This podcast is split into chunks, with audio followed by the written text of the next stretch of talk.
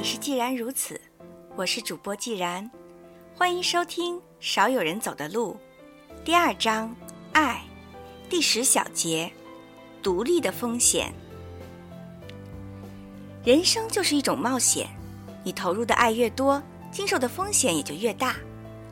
我们一生中要经历数以千计乃至百万计的风险，而最大的风险就是自我的成长。也就是走出童年的朦胧和混沌状态，迈向成人的理智和清醒。这是了不起的人生跨越，它相当于跃向前方的奋力一跳，而不是随意迈出的一小步。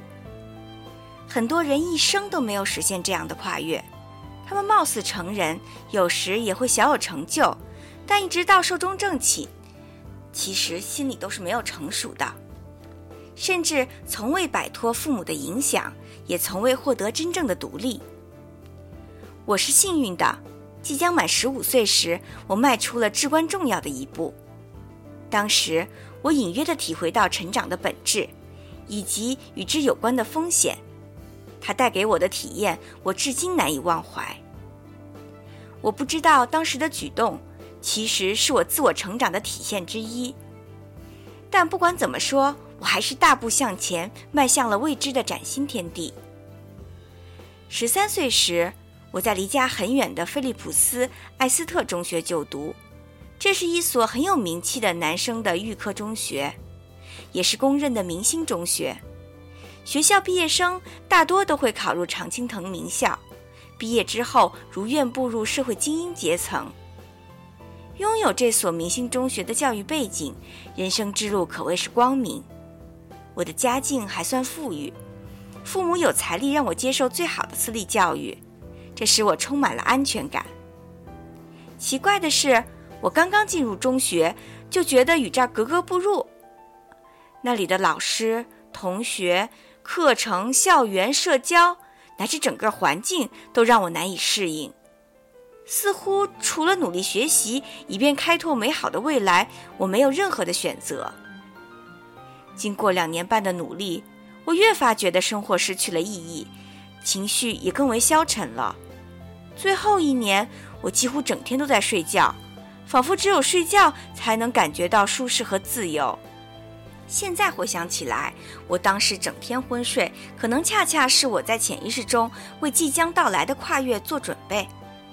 在三年级春假，我一回到家，我就郑重地向父母宣布，我不打算再回那间学校了。父亲说：“你不能半途而废呀！我为你花了那么多钱，让你接受那么好的教育，你不明白放弃是什么吗？”我也知道那是一所好学校，可是我不打算回去了。我回答道：“你为什么不想法去适应它呢？为什么不再试一次呢？”我的母亲问。“我不知道。”我沮丧地说，“我也不知道为什么讨厌它。”我只知道，我再也没有办法忍受下去了。既然这样，那你告诉我们，你到底打算怎么办？你将来有什么样的个人计划呢？我沮丧地说：“我不知道，反正我再也不想去上学了。”父母大为惊慌，只好带我去看心理医生。医生说我患有轻度的抑郁症，建议我住院治疗一个月。他们给我一天的时间，让我自行做出决定。那天晚上，我痛苦不堪，第一次有了轻生的念头。既然医生说我患有轻度抑郁症，那么住进精神病院似乎是合情合理的事儿。但我哥哥在那所学校很适应，为什么我却不能呢？我清楚，我无法适应学校完全是自己的责任。我顿时觉得自己是低能儿。更糟糕的是，我觉得自己和疯子没有两样。父亲也说过，只有疯子才会放弃那么好的教育机会。回到艾斯特中学，就是回到安全正常的环境，回到被社会认可、对个人前途有益无害的王国。可是，我的内心却告诉我，那不是适合我的道路。就眼下来看，我的未来非常迷茫，充满了不确定的因素。放弃上学，势必给我带来意想不到的压力。我该怎么办呢？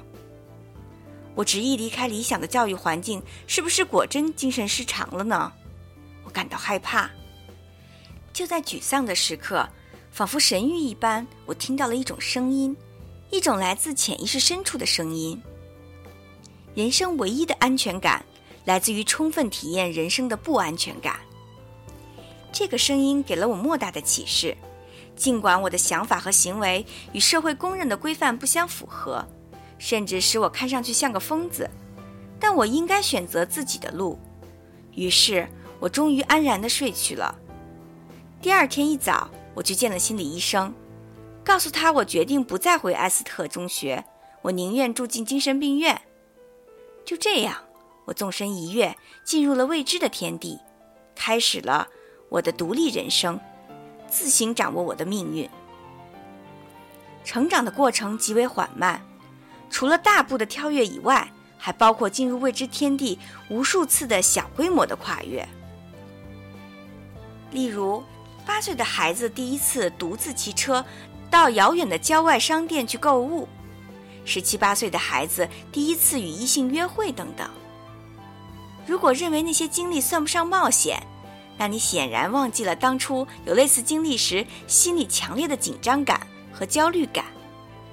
即使是心理最健康的孩子，他们初次步入成人世界，除了兴奋和激动，想必也不乏迟疑和胆怯。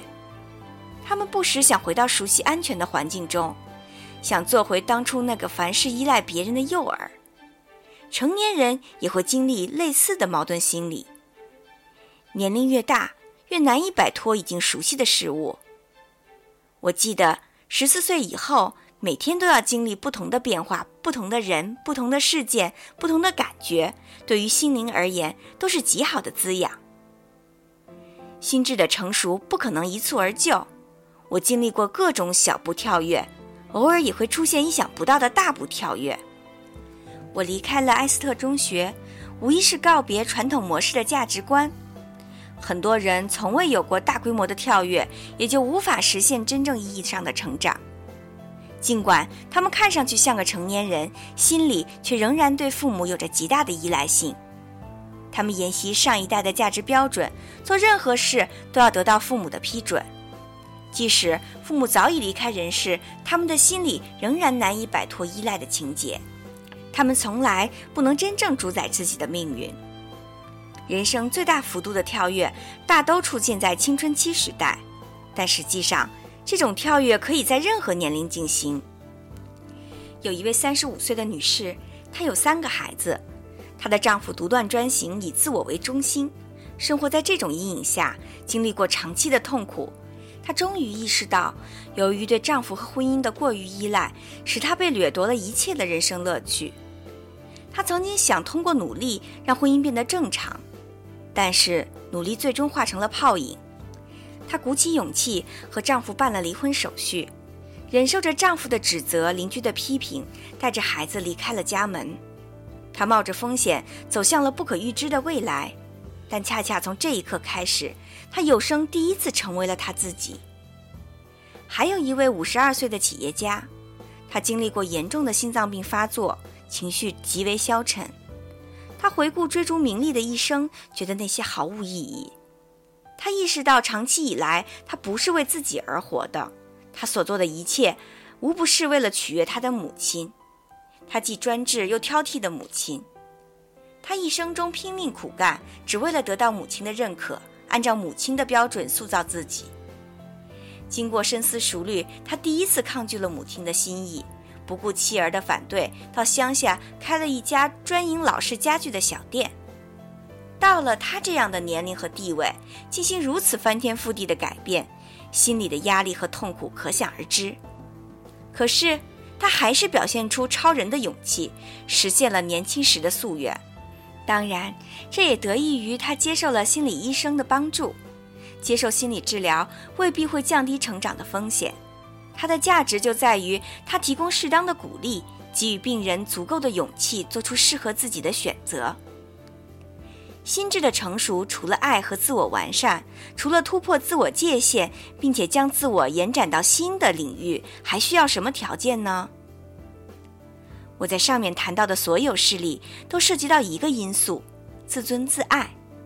原因是，首先，敢于追求独立自主本身就是自尊自爱的体现。我尊重自己，才不愿意得过且过去维持在艾斯特中学的可怜状态。我不想忍受不适合我的成长环境。同样，那位主妇真爱自己，她结束了限制自由、压抑人性的婚姻。这位商人懂得关心自己，才不再如过去那样凡事只满足母亲的要求。这样一来，他才没有精神崩溃乃至选择自杀。其次，心智的成熟除了自我完善的意愿，还要有强烈的安全感。以我本人为例，父母很早就向我传达了一个信息：不管什么时候，你都是有价值的人。他们告诉我，你是我们所爱的孩子，你是可爱的人。无论你做什么，无论你成为什么样的人，只要你努力而且敢于冒险。我们都会始终支持你，爱你。父母的爱给了我安全感，教会我懂得什么是自尊自爱。没有他们的帮助，我就没有勇气自主的选择前途，就会漠视需要，抹杀个性，一味的被动的接受他们安排的生活模式。一个人必须大踏步的前进，实现完整的自我，获得心灵的独立。尊重自我的个性和愿望，敢于冒险进入未知的领域，才能够活得自由自在，且使心智不断的成熟，体验到爱的至高境界。我们成家立业、生儿育女，绝非仅仅为了满足他人的愿望。放弃真正的自我，我们就无法进入爱的至高境界。至高境界的爱，必须是在自由状态下的自主选择，不是亦步亦趋、墨守成规。也不是被动而消极的抗拒心灵的呼唤。今天的课就到这里吧，感谢大家收听，再见。